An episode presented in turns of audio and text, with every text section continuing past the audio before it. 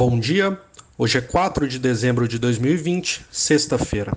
Sou Lucas Queiroz, gestor de multimercado da Butiá Investimentos e essa é a nossa agenda do dia.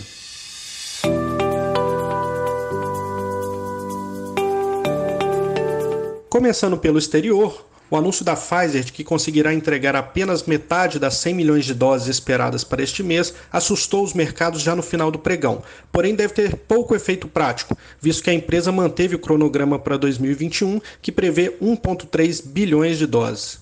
A notícia é ainda minimizada pelo fato de que a Moderna anunciou na noite de ontem que conseguirá fornecer até 20 milhões de doses ainda este mês. No Reino Unido, a reunião do Brexit deve se estender pelo final de semana, após endurecimento do bloco europeu. Nos Estados Unidos, a Bloomberg reporta que o número de hospitalizações pela Covid é o maior desde maio em Nova York, seguindo a tendência já observada em estados do lado oeste do país.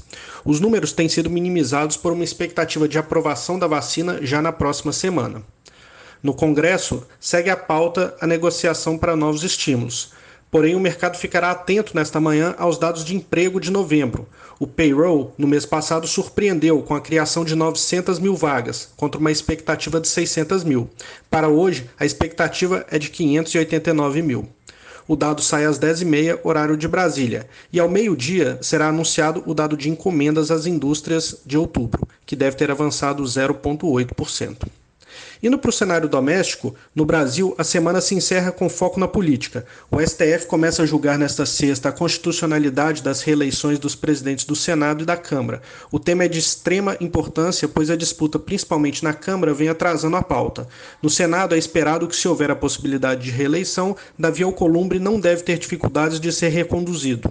Na Câmara, o cenário é mais complexo e perpassa por uma série de acordos políticos, embora Rodrigo Maia tenha poder hoje para conseguir fazer de seu sucessor favorito, caso não esteja ele mesmo na disputa. A expectativa é de que a eleição ocorra apenas na primeira semana de fevereiro, quando encerra o recesso parlamentar.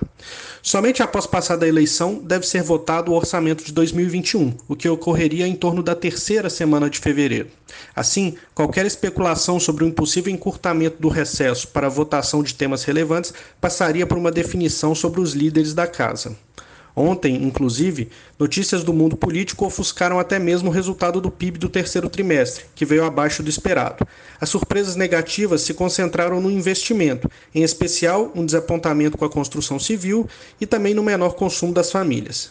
Com o número divulgado, é possível que o mercado ajuste para baixo o crescimento de 2021, que viria de 3,5% para algo mais próximo de 3%. Na agenda hoje, a divulgação da produção de veículos pela Anfávia. Indo para os mercados, recuperação após as quedas no final do pregão de ontem. O S&P sobe 0,4% e na Europa os dados são mistos. o DAX alemão apresenta queda de 0,05, enquanto na França e no Reino Unido os principais índices acionários variam 0,35% e 0,85%.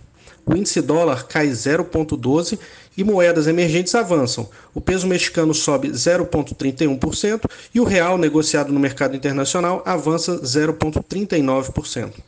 Essas são as principais notícias de hoje. Obrigado, bom dia a todos e até a semana que vem.